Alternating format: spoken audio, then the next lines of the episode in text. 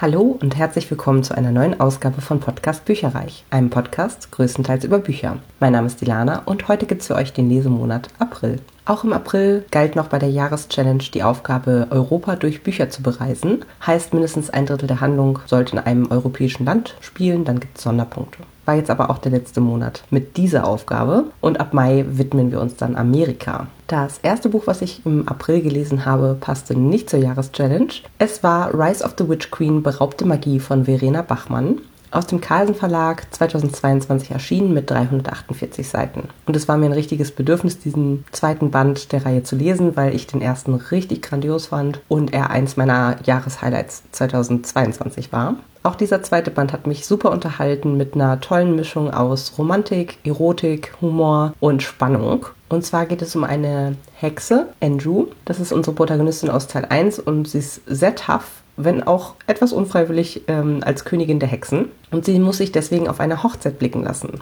Die Hochzeit geht sieben Tage lang und zwar auf einer abgelegenen, aber magisch-idyllischen Insel. Und dort gehen dann schnell seltsame Dinge vor und es gibt auch Tote. Gleichzeitig ist Andrew immer wieder in kritischen Situationen ihrer Magie beraubt. Was ist da los? Viel mehr möchte ich eigentlich nicht erzählen, weil es sonst furchtbar spoilern würde. Aber es war wieder super unterhaltsam. Es gab spicy Szenen, äh, es gab einen spannenden Fall, der hier bearbeitet wurde. Band 1 hat mir minimal besser gefallen, aber ich fand es echt schön, mehr über Andrew und ihre Familie und auch ihren Schwarm Kenneth zu erfahren. Vier Sterne. Als Gegengewicht habe ich Böses Licht von Ursula Paznanski gelesen. Das ist ein Rezensionsexemplar aus dem Argon Verlag mit einer Laufzeit von 12 Stunden 55 Minuten und ist frisch im März 2023 erschienen. Das Ganze wurde wieder gesprochen von Julia Nachtmann. Die hat 229 Ergebnisse auf Audible, also nicht gerade wenig, und liest sonst auch gerne mal Julie C., Adam Severa, Nino Haratischvili, Ruth Ware, Lainey Taylor, also querbeet eigentlich. Und ich fand, sie war gut, sticht für mich aber jetzt nicht so doll heraus, ehrlicherweise. Und für die Jahreschallenge konnte ich es für Wien bzw. Österreich eintragen. Es geht hier wieder um Fina Planck, die Polizistin, die dieses Mal im Theatermilieu ermittelt, zwischen MeToo und wandelnden Narzisstenklischees. Mitten in einer dramatischen Theateraufführung ist nämlich auf der Bühne ein echter Toter zu sehen. Der Garderobier wurde mit einem Messer ermordet. Warum? Was wusste er, was ihn das Leben gekostet hat? Als kurz darauf ein zweiter Toter aus dem Dunstkreis der hochgelobten Theatertruppe auftaucht, wird klar, irgendwas ist im Argen. Und unsere Ermittlerin Fina wird das Gefühl nicht los, dass sich schon wieder ein Trittbrettfahrer an die neue Mordserie Serie heranhängt. Denn das nächste Opfer ist ein Optiker, der kaum Berührungspunkte zu den Schauspielern und Regieassistenten hat. Aber niemand glaubt ihr. Schön fand ich, dass Fina in diesem zweiten Teil auf eine alte Bekannte trifft, nämlich auf Bea.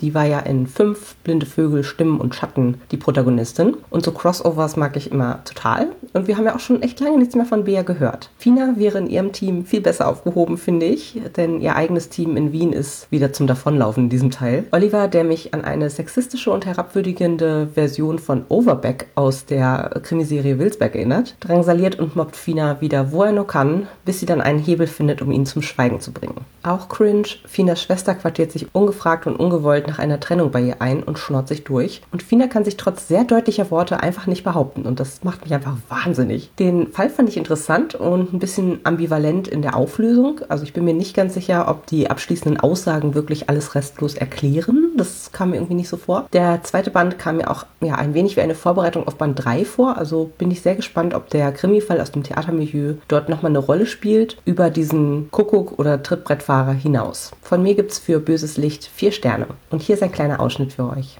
Irgendwann hatte Aurora doch noch ihre Hand aus Freisams Griff gezogen, und zwar als die zwei Polizisten die Kantine betreten hatten. Einer war der Typ, der David in Behrens Garderobe vernommen hatte, der Major. Nun stand er da schob wieder die Sonnenbrille im Haar zurecht und sah sich suchend um. Der andere war auf den ersten freien Stuhl geplumpst und rieb sich den Fußknöchel. David fühlte sich von Minute zu Minute elender. Erst jetzt kam die Erkenntnis, was da eigentlich passiert war, auch gefühlsmäßig bei ihm an. Während er auf der Seitenbühne gestanden hatte, das Textbuch in der Hand, war ein paar Meter unter ihm ein Mensch ums Leben gekommen gewaltsam und ohne dass jemand von ihnen etwas davon mitbekommen hatte. Er wünschte, er hätte grünes Licht bekommen, nach Hause zu gehen, wo er sich in das knarzende Bett in seiner winzigen Wohnung legen und sich die Decke bis zum Haaransatz ziehen würde. Er hatte keine Lust, Aurora dabei zu beobachten, wie sie wiederum Freisam beobachtete, der sich zu dem Sonnenbrillenpolizisten gesellt und ihn in ein Gespräch verwickelt hatte. Am besten er ging jetzt einfach, ohne groß Erlaubnis einzuholen. Auf eigene Verantwortung. Befragt hatten sie ihn schließlich schon, nicht wahr? Anschließend habe ich einen Sub-Senior vom Stapel ungelesener Bücher befreit. Und zwar die Zwillinge von Tessa DeLu. Das ist im Goldmann Verlag erschienen und zwar schon 1995 und hatte 479 Seiten. Also auch nicht gerade schmal. Für die Jahreschallenge konnte ich es auch einsetzen und zwar nicht für die Niederlande wie eigentlich gedacht, sondern für Belgien, denn die Rahmenhandlung spielt in Spa in Belgien. Dort treffen sich zufällig die Zwillinge Lotte und Anna nach über 40 Jahren unfreiwilliger Trennung nach dem Tod ihrer Eltern wieder. Ich war erst ein bisschen skeptisch, wie gut es mir gefallen würde, weil es einfach schon sehr, sehr lange auf meinem Sub liegt und ich noch nie dazu gegriffen habe, außer zum Anlesen in der Episode 171, wenn ihr das nochmal nachhören wollt. Und das ist ja nun schon ewig her, also ich hatte mal nachgeguckt vom Juli 2020 und damals gefiel es mir nur so mittel. Ich muss aber sagen, es hat mich dann doch sehr gecatcht. Die Zwillinge sind so unterschiedlich und die deutsche Anna kommt direkt unsympathisch wie ein grenzüberschreitender Bauerntrampel daher. Sie duldet kein Nein und fällt eigentlich wie so eine Dampfwalze in das Leben von der Niederländerin Lotte ein, die ein eher zartes, sensibles Wesen ist, zurückhaltend und überfordert. Die Vorurteile, die beide über ihre jeweiligen Nationen haben, die sich auch repräsentieren, werden nach und nach diskutiert und erklärt durch persönliche Erzählungen, aber nie so richtig aufgeräumt. Waren wirklich alle Deutschen Judenhasser? Warum hat niemand je etwas getan? Oder schert man damit alle Deutschen über einen Kamm und tut ihnen Unrecht? Sind die Niederländer Wegschauer, verhätschelt und hatten es immer gut und behaglich? Wie unterschiedlich ist es den beiden Schwestern im Zweiten Weltkrieg und darüber hinaus ergangen? Ich fand es wirklich gut erzählt, nämlich immer so ein bisschen im Wechsel und hätte auch Interesse an der Verfilmung die auch bei meiner Bibliothek vorrätig ist. Aber das letzte Mal, als ich sie gesucht habe, war sie leider nicht an ihrem Platz. Deswegen muss ich da auf jeden Fall nochmal schauen, ob ich in der Hauptfiliale der Biblo die nochmal irgendwie finde. Von mir auf jeden Fall für das Buch vier Sterne. Und da ich diese paar Bücher bis fast Ende April gelesen hatte, und nicht gut vorankam, dadurch einfach, dass ähm, Ostern war und man ja doch dann soziale Verpflichtungen hat und äh, sich sehr gerne dann mit Familie und Freunden trifft und austauscht, habe ich dann nochmal zu kurzen Sachen gegriffen. Und zwar habe ich mir die City of Ghost Reihe von V.E. Schwab herangezogen. Der erste Band heißt Die Geister, die mich riefen. Und das war eine Chest of Fandoms Sonderausgabe, hier mit 279 Seiten aus dem Jahr 2019. Eigentlich ursprünglich mal aus dem CBJ Verlag. Das Ganze spielt in Edinburgh, deswegen gibt es leider keine Sonderpunkte, aber mir ging auch so langsam die Auswahl aus und dann wollte ich lieber gerne was Kurzes, Schönes lesen. Und es hat mir auch echt gut gefallen. Band 1 der Reihe, wie alle anderen Bücher, mit schön großer Schrift und für alle Altersklassen, die sich gerne gruseln. Denn Cassidy Blake kann Geister sehen, seit sie eine Nahtoderfahrung hatte. Und nun haben ihre Geisterjäger Eltern auch noch ein Jobangebot für eine eigene TV-Show angenommen und gehen mit ihr im Sommerurlaub auf Geisterjagd in Edinburgh, wo die gruselige und machtvolle Roter Rabe eine extrem anziehende Wirkung auf Cassidy hat. Das ist ein Geist natürlich.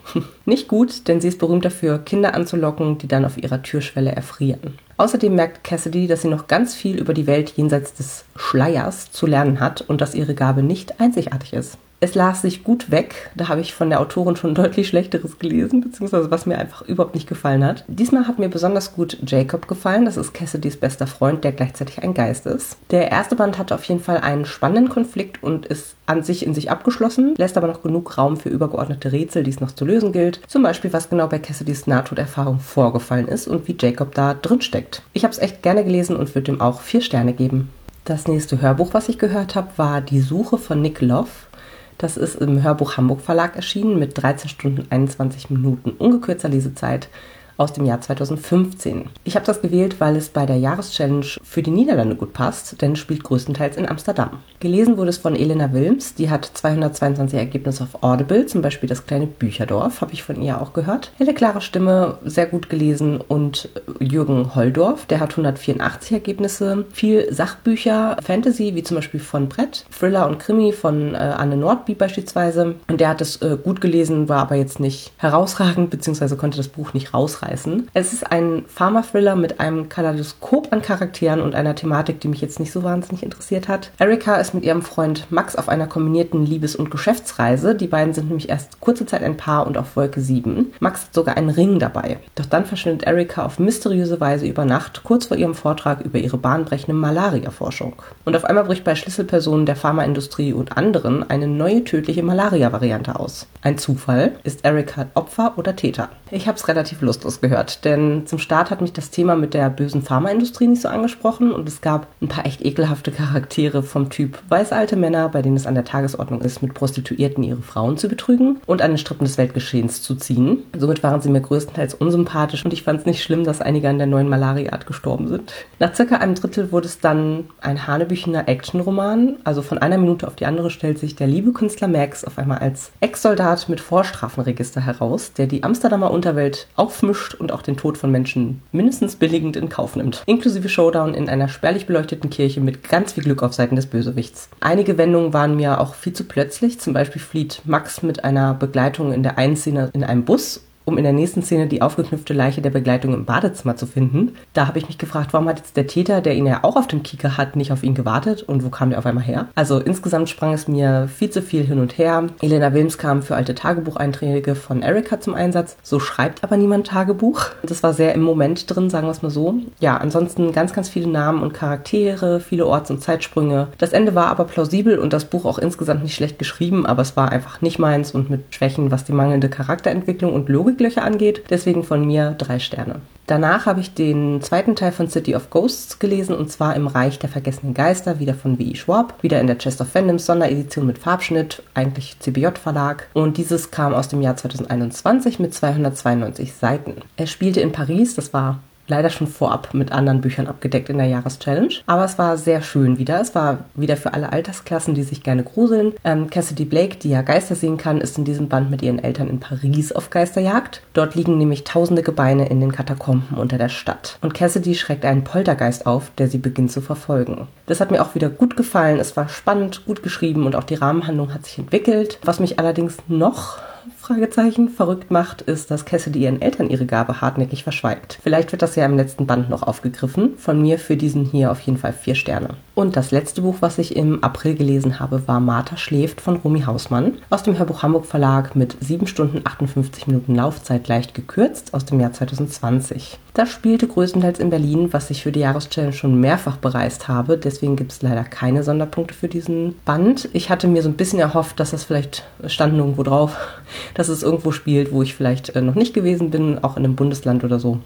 Das wäre ja auch möglich gewesen, aber macht nichts. Gesprochen wurde das Ganze von Inka Löwendorf, die hat nur 21 Ergebnisse auf Audible, aber zum Beispiel Carrie Soto's Back oder Bücher von Tana French. Ich fand sie auch richtig gut, sie hat die Gefühle gut rübergebracht und hatte eine angenehme Stimme. Außerdem Matthias Köberlin, der hat 115 Ergebnisse auf Audible, zum Beispiel Andreas Eschbach und Donna Tat, der macht es ja, sehr gut und eindringlich, finde ich. Und ganz, ganz kurzzeitig von Anna Fischer, die hat 34 Ergebnisse auf Audible und hat es auch nicht aufs Cover gebracht, deswegen nur zur Vollständigkeit. Dieses Hörbuch war sehr verwirrend für mich und ich finde auch, dass der Klappentext Vorkommnisse ausplaudert, die man erst nach ungefähr drei Vierteln des Buchs entwirren kann. Deswegen werde ich ein bisschen anders an die Inhaltsangabe herangehen. Wir folgen drei Erzählsträngen. Eine Frau fährt nervös mit einer Leiche im Kofferraum über die Autobahn und verhält sich sehr verdächtig. In ihrer Vergangenheit lauern Schatten. Im zweiten Erzählstrang schreibt eine Frau Briefe, um sich zu erklären. Und im dritten Erzählstrang erfahren wir mehr über die schwierige Kindheit eines jungen Mädchens in Polen. Alles hängt sehr komplex miteinander zusammen und ist wie bei Romy Hausmanns anderen Büchern nicht der klassische Krimi oder Thriller, sondern mit einem Twist, der einen über größere Themen nachdenken lässt. Hier und in meinem Fall zum Beispiel über Schuld, Gerechtigkeit, Unrecht und ob man jemals aus der Vorverurteilung der Gesellschaft entkommen kann, wenn man in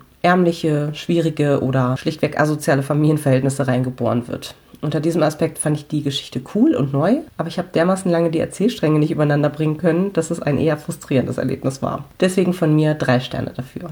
Insgesamt habe ich im April 2614 Seiten und Minuten gehört und gelesen, die sich auf sieben Bücher verteilen. Vier Bücher, drei Hörbücher und keine E-Books. Das ist, wie schon eingangs erwähnt, sowohl mengenmäßig als auch von den Seiten her bisher der schwächste Monat in diesem Jahr. Was eben an Ostern und der Leipziger Buchmesse gelegen hat, wo ich an beiden Begebenheiten nicht wahnsinnig viel zum Lesen gekommen bin. Bei meinen Lesevorhaben habe ich ein Buch von den Subsenioren erlöst, und zwar die Zwillinge. Ansonsten habe ich nichts weiter verfolgen können diesen Monat. Also weder 12 für 2023 120 Reihen oder Projektautorinnen. Meine aktuelle Subhöhe liegt bei den Büchern bei 120. Da sind insgesamt zwei hinzugekommen. Ich habe vier gelesen, aber sechs sind eingezogen. Und zwar habe ich einmal eine Chest of Fandoms Lieferung bekommen von Dornenthron 2 von Jennifer Estep. Außerdem gab es eine Vorbestellung von der Bücherbüchse, beziehungsweise zwei sogar. Es kam an Gallant von Victoria Schwab und Stealing Infinity von Alison Noel. Dann habe ich Ravenhall Academy von Julia Kuhn vorbestellt bei der Buchhandlung Graf signiert und ein Mitbringsel von der LBM, von der Leipziger Buchmesse, und zwar Unsere Zukunft flirt am Horizont von Adriana Popescu als Liebesbüchse von der Bücherbüchse und Tristan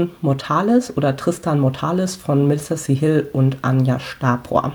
Bei den Hörbüchern habe ich allerdings drei abgebaut. Ich bin jetzt bei 96 Ungehörten. Ich habe drei gehört und keine hinzubekommen diesen Monat. Und da ich bei den E-Books äh, ja, bei plus minus 0,97 ungelesene rausgekommen bin, habe ich somit insgesamt den ersten Monat dieses Jahr mal abgebaut.